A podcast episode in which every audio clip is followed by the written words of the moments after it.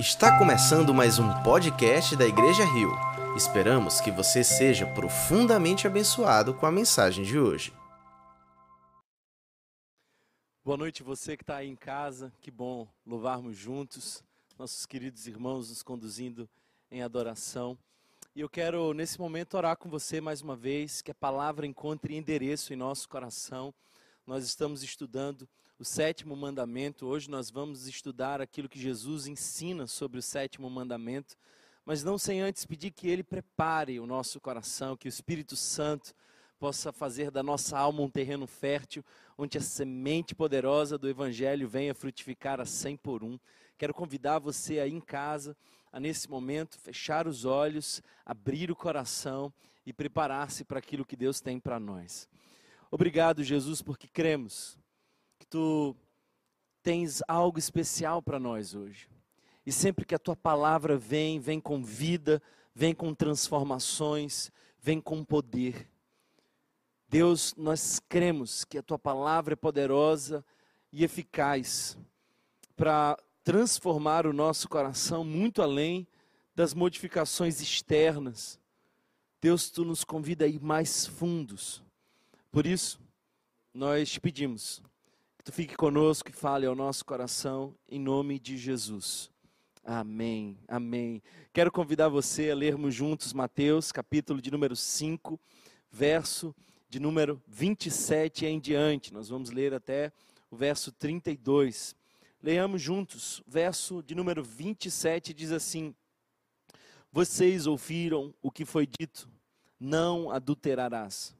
Mas eu lhes digo: Qualquer que olhar para uma mulher para desejá-la, já cometeu adultério com ela no seu coração. Se o seu olho direito o fizer pecar, arranque-o e o lance fora. É melhor perder uma parte do seu corpo do que ser todo ele lançado no inferno. E se a sua mão direita o fizer pecar, corte-a e lance-a fora.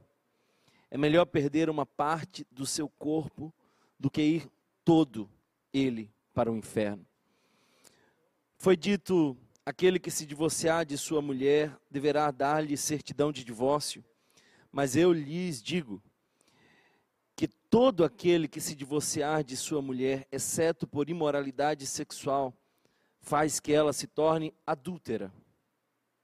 E quem se casar com a mulher divorciada estará cometendo adultério.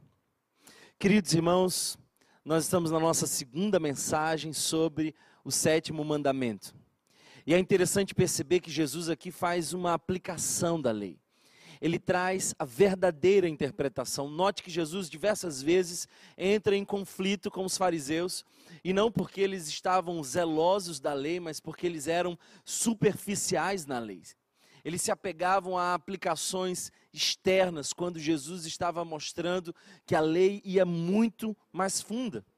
Eles eram superficiais, mas Jesus estava mostrando uma interpretação muito mais provocante e real da lei.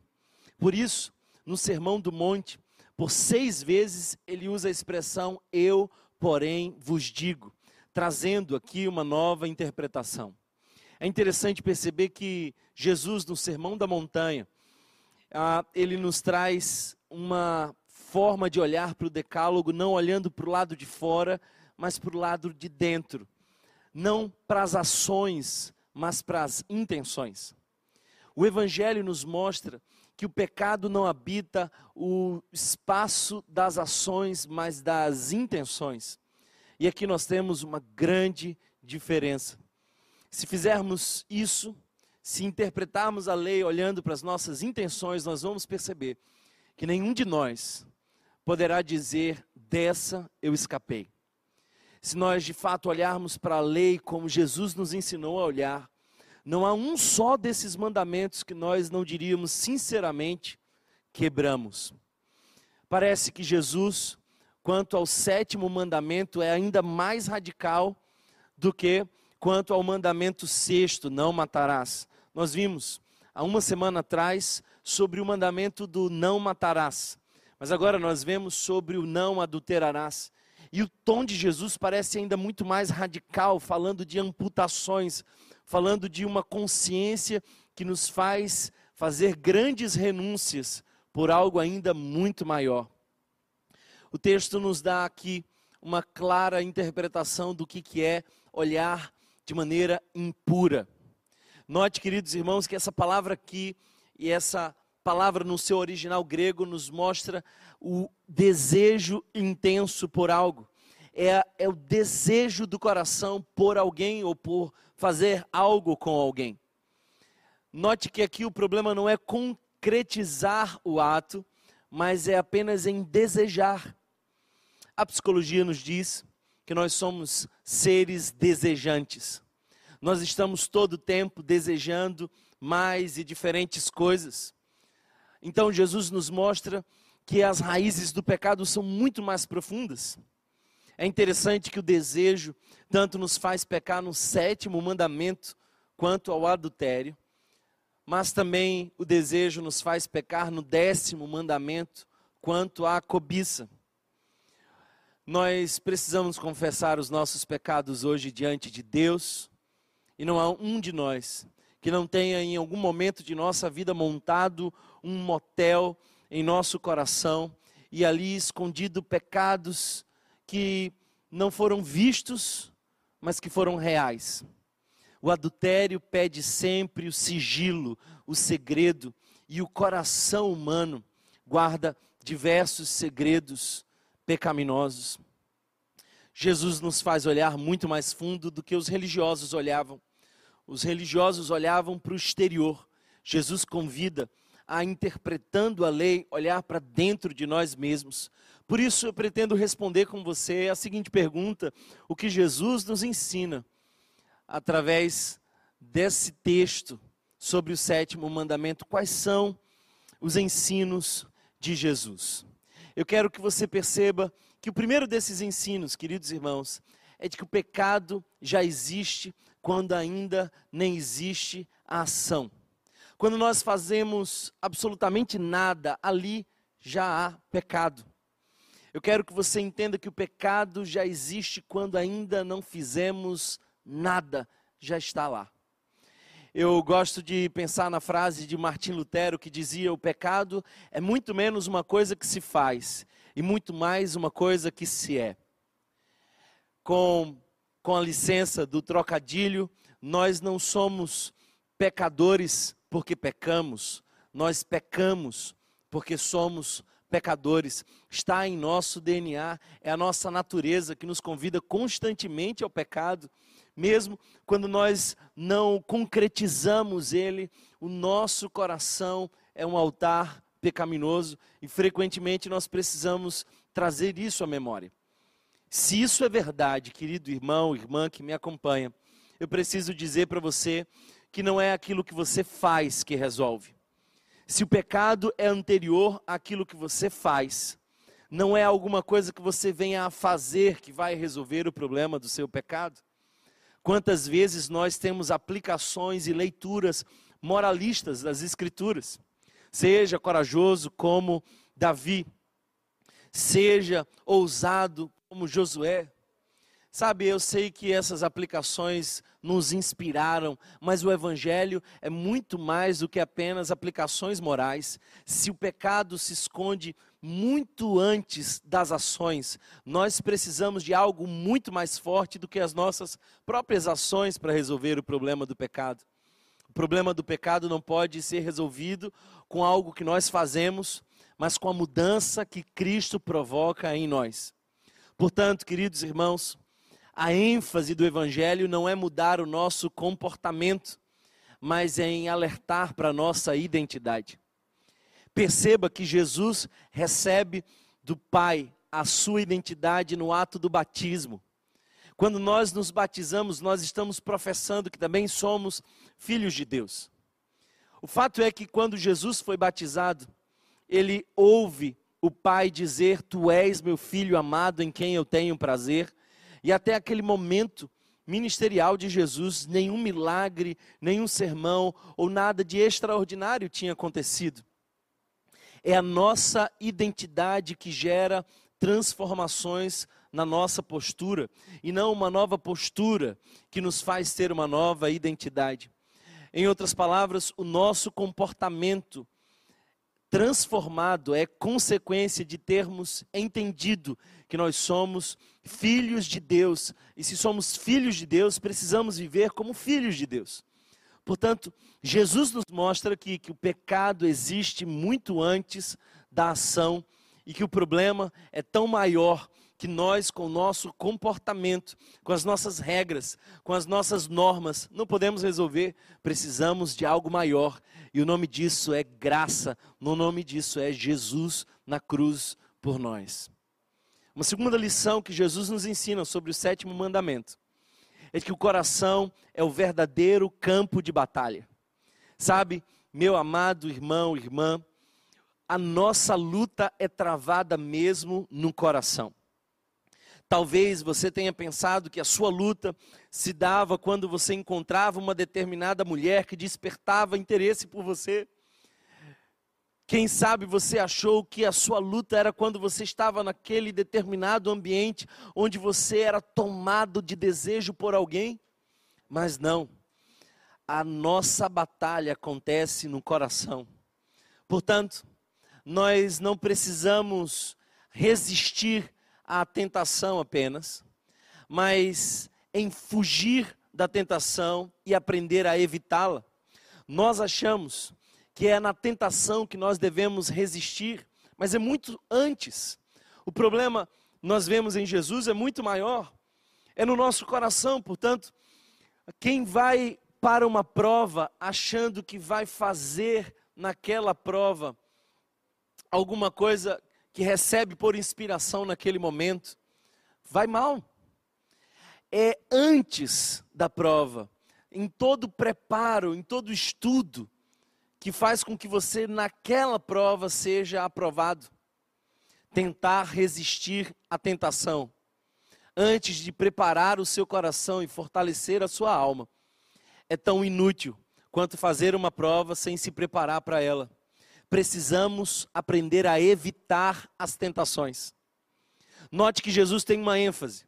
Se a tua mão te faz pecar, arranque-a.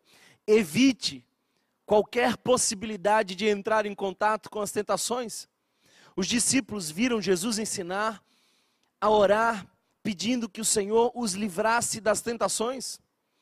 Não nos deixe cair em tentação, mas livra-nos do mal.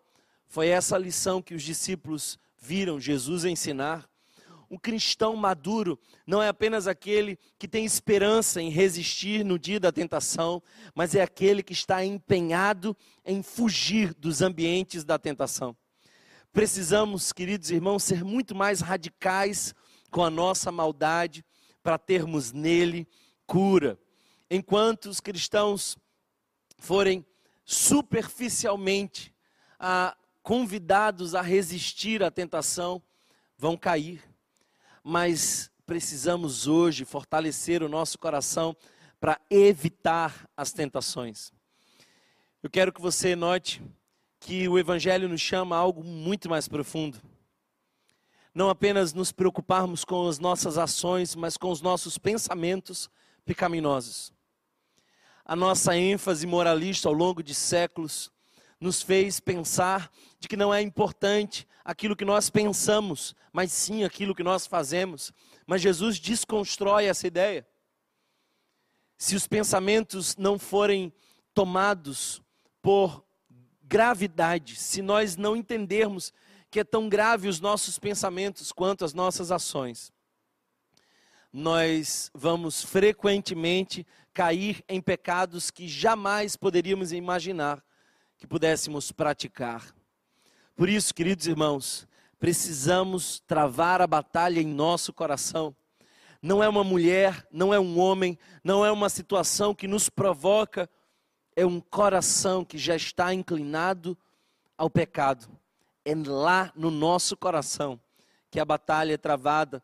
No nosso desejo, nós vamos encontrar mais de Deus e nele mais força para enfrentar os desejos.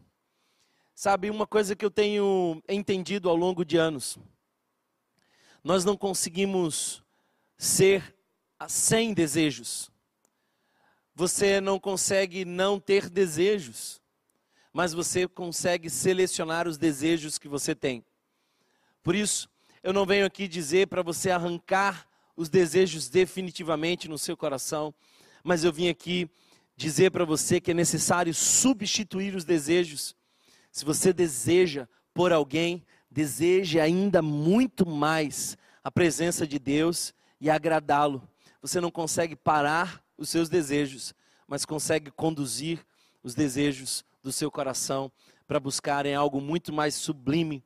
Eu vejo pessoas por aí que às vezes falam com tanta paixão sobre as coisas dessa vida, mas quando falam de Jesus, já não têm a mesma paixão. Fazem essa hierarquia de pecados, não entendem que os pensamentos e o nosso coração são tão importantes quanto as nossas ações. E então, por vezes, são surpreendidos por cenas onde eles estão caídos no lamaçal do pecado. Abandone as hierarquias de pecados. Entenda que é no coração que se trava a batalha pela santidade e pela pureza. Ame a Jesus e deseje deseja profundamente agradá-lo. Eu quero trazer ainda uma terceira lição para você. Perceba o valor positivo da proibição. Há sempre um sim por trás do não de Deus. Quando Deus diz nos seus mandamentos não, há também ali implicitamente um sim. E a proibição de não adulterar nos convoca a um sim mais sublime e esse é o sim da pureza. Portanto, nós precisamos amar a pureza. É mais fácil amarmos alguma coisa que nós fazemos do que amar aquilo que nós não fazemos. O nosso coração está muito mais inclinado em amar aquilo que nós podemos fazer. Portanto, a santidade é um movimento ativo de busca por Deus. Eu quero convidar você a amar a pureza, a desejar ainda mais agradar o coração de Deus. Uma quarta lição que Jesus nos dá é considere os riscos associados à batalha em favor da pureza. Considere os riscos. O que mais te assusta? Qual é o teu maior medo? O que te põe em pânico? Eu quero dizer para você que a maioria dos temores que assustam o nosso coração não deveriam nos assustar. Mas alguns temores que nós realmente deveríamos levar em consideração esses nós esquecemos, desconsideramos. Jesus nos mostra os riscos da impureza. E eu quero que você note que ele faz uma clara menção de um risco terrível. Ele quer nos convencer de que a impureza nos faz viver riscos extremamente danosos. E o maior desses é o inferno. Eu quero que você perceba, queridos irmãos, que o adultério não é apenas alguma coisa que Deus quis tirar de nós simplesmente por um capricho divino. Deus quer nos afastar do adultério, da infidelidade, da perversão da sexualidade humana, porque Ele sabe que essa área nos traz terríveis riscos, e o maior deles é com toda certeza o inferno. O adultério faz feridas emocionais terríveis. A infidelidade conjugal abre ah, muitas vezes espaço para traumas que vão gerar imensas dores. Jesus compara a vida de quem adultera com o inferno. E é interessante porque quando nós observamos no original, ele não usa a palavra mais comum usada para o inferno. Ele usa aqui a palavra que poderia muito facilmente ser associada com o vale de Inom. Aquele vale ao sul de Jerusalém foi um palco onde várias pessoas se curvaram diante do deus Moloque e sacrificou crianças no altar da idolatria. Aquela divindade, aquela, aquele ato de idolatria marcou de tal forma aquele lugar que o rei Josias profanou aquele lugar e o transformou num aterro sanitário, um verdadeiro lixão. Sabe o que Jesus queria dizer?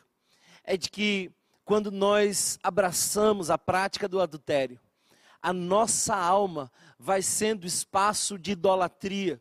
E essa idolatria vai gerar um verdadeiro lixão em nossa mente e em nossa vida. Nós, infelizmente, queridos irmãos, temos visto com frequência homens e mulheres que estão sacrificando seus filhos, a sua família, o seu compromisso com Deus, a sua intimidade com Deus, por conta de seus caprichos egoístas. Pessoas que estão muito mais voltadas à satisfação das suas necessidades e uma pseudo busca pela felicidade do que estarem buscando realmente a maturidade em Deus. Eu vejo, infelizmente, que essa geração que busca felicidade só encontra frustração, mas a geração que busca maturidade encontra a felicidade.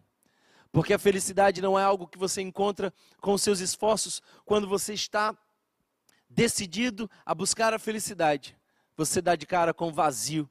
Mas quando você está decidido a crescer e parecer muito mais com Jesus, a crescer à estatura do varão perfeito, quando você está disposto a cumprir a palavra de Deus, então você encontra o verdadeiro prazer, a verdadeira felicidade.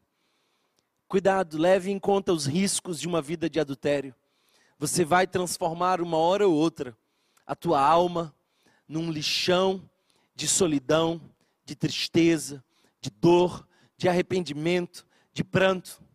Considere a experiência de Davi, que esqueceu de ir para o campo de batalha. O texto nos diz que era primavera, época em que os reis iam para a guerra, mas Davi ficou no seu palácio e na parte da tarde levantou da cama num cochilo tardio e ali viu uma cena. O seu coração já estava pronto para cair e a cena apenas gera uma provocação.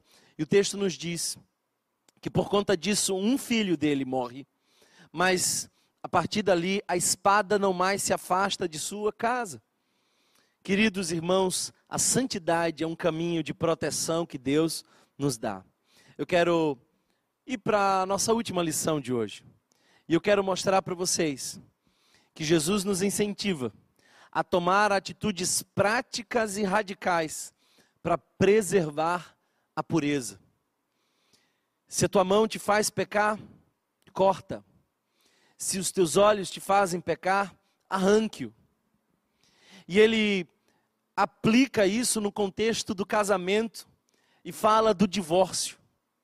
É interessante, queridos irmãos, que muitas vezes eu encontro pessoas nesse processo de divorciar-se, mas nem sequer sabem o que estão fazendo. Eu quero explicar de maneira muito simples para você, usando a referência de Jesus. O divórcio é uma amputação. Imagina que um dia, porque os teus joelhos não foram bem cuidados, não foram tratados, foram levados a um ritmo ah, pouco saudável. Um dia você acorda com a sua perna escura e você vai ao médico e o médico diz: Olha, esse é um caso de amputação. E então você diz, doutor, não há outra chance, não há outra possibilidade. Não tem um outro meio de salvar a minha.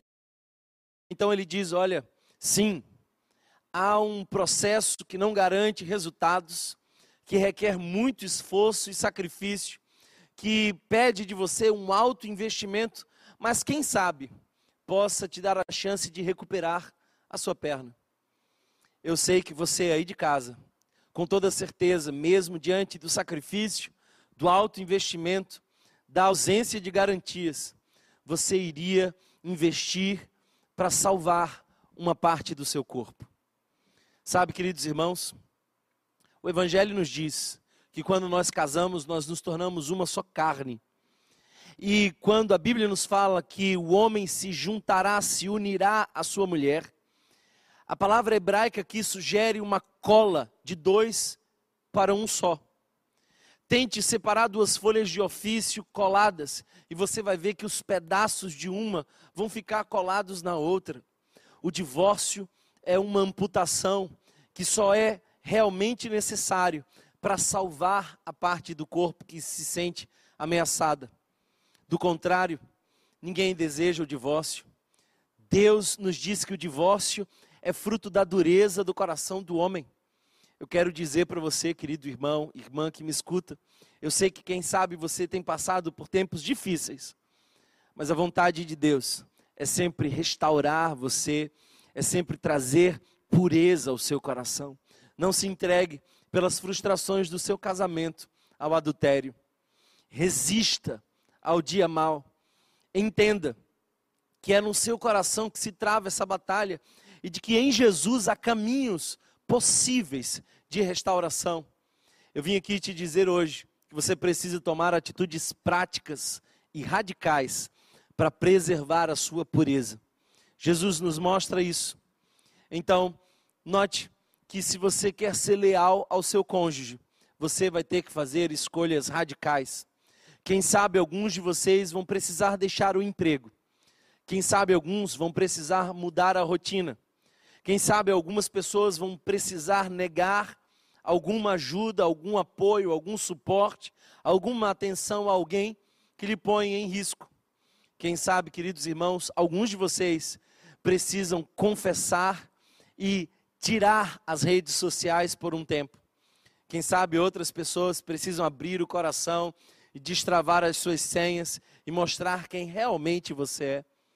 É tempo do novo e não mais nas escondidas, não mais no secreto.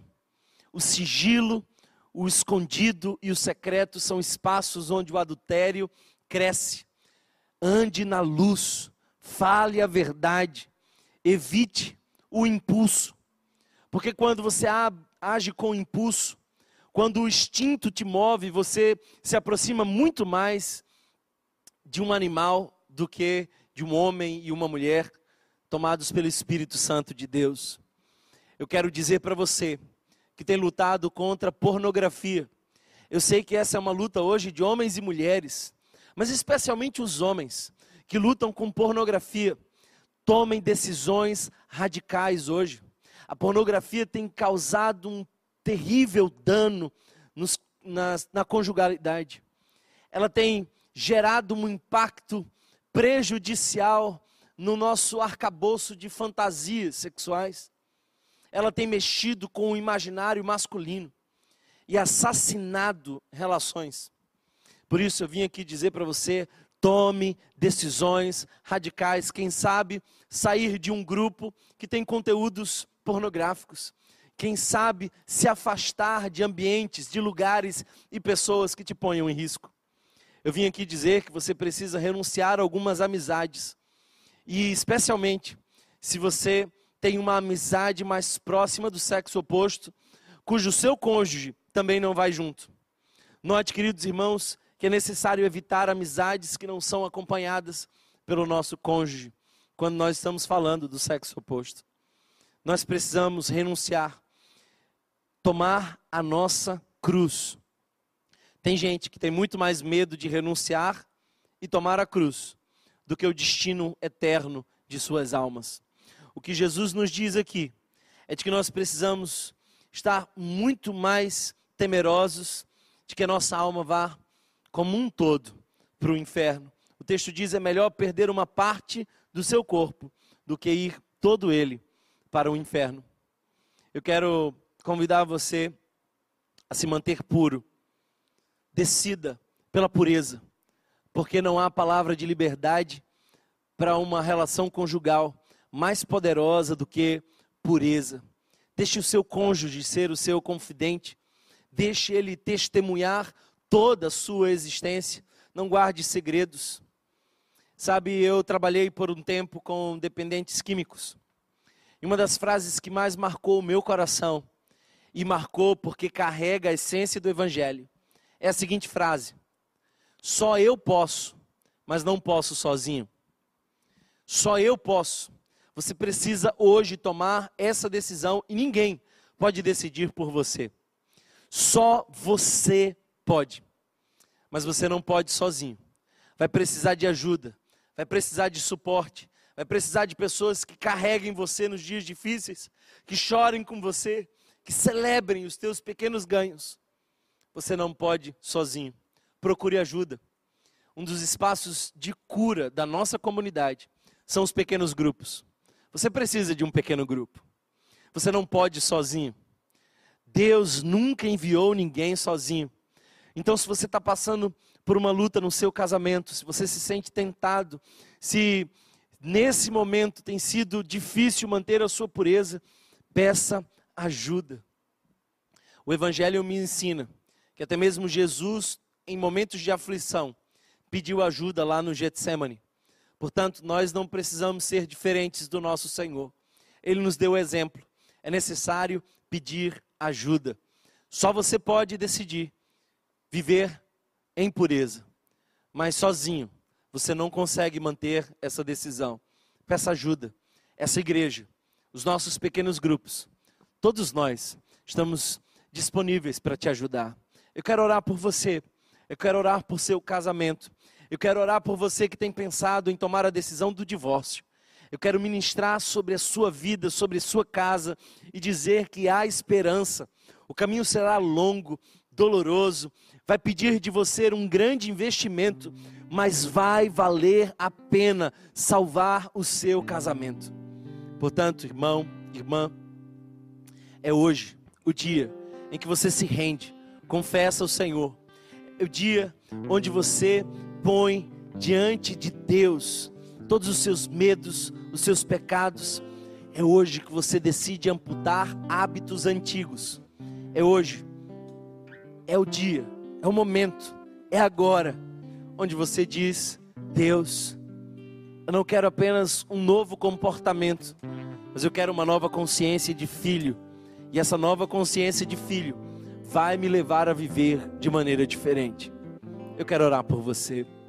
Obrigado, Jesus, pela tua graça, pela tua misericórdia.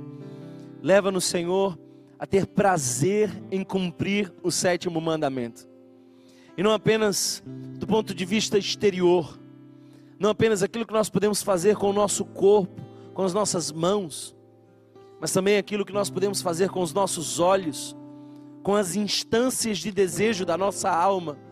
Leva-nos a viver em santidade, mostra-nos que a pureza é uma palavra de liberdade e que está escravizado todo aquele que anda no adultério, quer seja pornografia, infidelidade conjugal, quer seja relações fortuitas, quer seja encontros descomprometidos.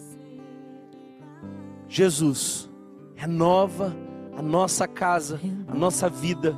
Eu oro, Senhor, para que pessoas aí do outro lado possam tomar decisão por Cristo. Ah, Jesus, só nós hoje podemos, mas não podemos sozinhos. Ajuda-nos. Começa em nós. Nós queremos, mas sozinho não poderemos. Portanto, Senhor, rogamos pelas tuas forças e envia para nós pessoas que possam nos dar suporte no dia da dificuldade. Esse é o desejo do meu coração. Eu espero que esse que esse mandamento de liberdade possa encontrar casais, famílias, jovens que entendam a pureza como uma forma de viver protegidos de todos os vícios que escravizam na área da sexualidade. Fica conosco, Senhor e que o nosso coração já não seja esse bordel contaminado pelos desejos impuros, mas um altar onde nós desejamos adorar o Deus Santo Nome e não em satisfazer os nossos desejos pecaminosos. Fica conosco, nos dá a tua paz. Em nome de Jesus. Amém. Se você foi abençoado por essa mensagem, compartilhe com alguém, para que de pessoa em pessoa alcancemos a cidade inteira.